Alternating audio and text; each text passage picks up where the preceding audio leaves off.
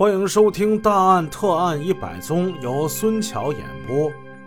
上回故事我们说到，李前斌来到位于和平大街的中国银行，中行的工作人员表示，这个条是他们这儿的，并说道：“如果是我们中行付的款，你可以到下面的储蓄所去查一查。”储蓄所，嗯，都在哪儿啊？呃，全沈阳市有四十七家呢。四十七家，好家伙！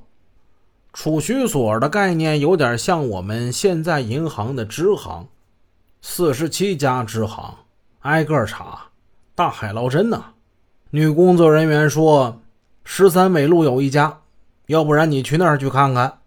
李前斌赶到十三纬路的储蓄所，可是那里的工作人员看过纸袋后，说这不是我们的。已经过了中午了。李前斌累得满脸是汗，肚子饿得咕咕直叫。可是事情没有查清楚，他茶饭无心。此刻，在他面前晃动着一个又一个银行，一个又一个储蓄所。他感觉那儿的工作人员是那种漫不经心、随意应答的面孔。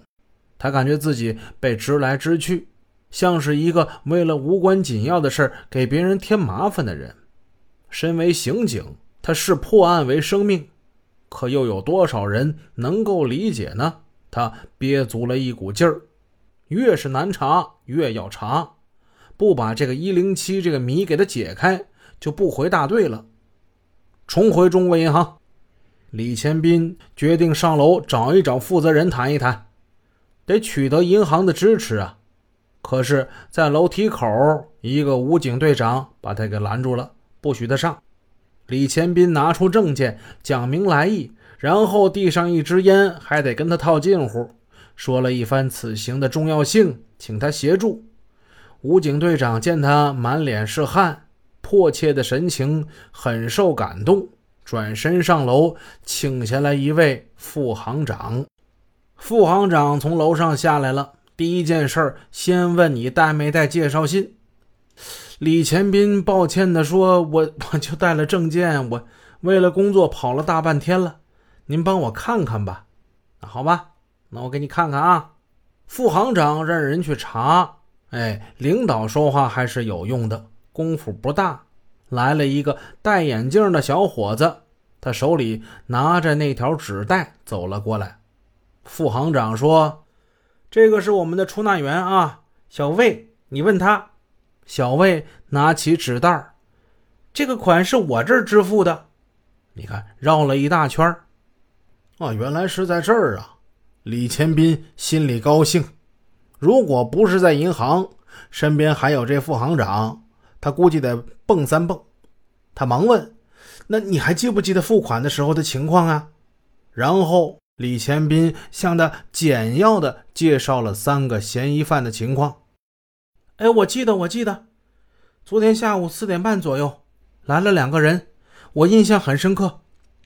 他们穿着打扮像农村的，用美元换人民币现金。当时我还想，我说他们怎么能有这么多的美元？接下来，这小魏还有银行开始配合李前斌的工作。没过一会儿，一大堆的材料都准备好了。李前斌拿着这些东西，胸有成竹地回到了北站刑警大队，再次审讯那个戴眼镜的，还有那个大个子。这几个家伙还在那胡说八道呢。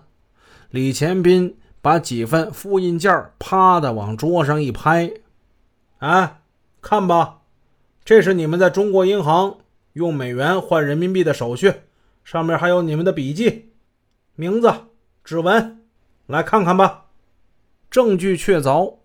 那两个家伙面色惨白，低下了头。这三个人都什么人呢？这三个人都来自于黑龙江省伊春市。戴眼镜的那个叫吴海涛，因为盗窃曾经受过拘留。大个子叫李健，因为斗殴被判刑过一年。那个瘦干小个子叫赵阿丽。他是朝鲜族人，是南韩酒店的一个歌手。这三个人沆瀣一气，结伙南下，跑到大连撬门压锁作案。结果也不知道是怎么的，这三个人可能不太合财，屡屡失败。六月六号，他们从大连乘坐火车，在火车上伺机作案。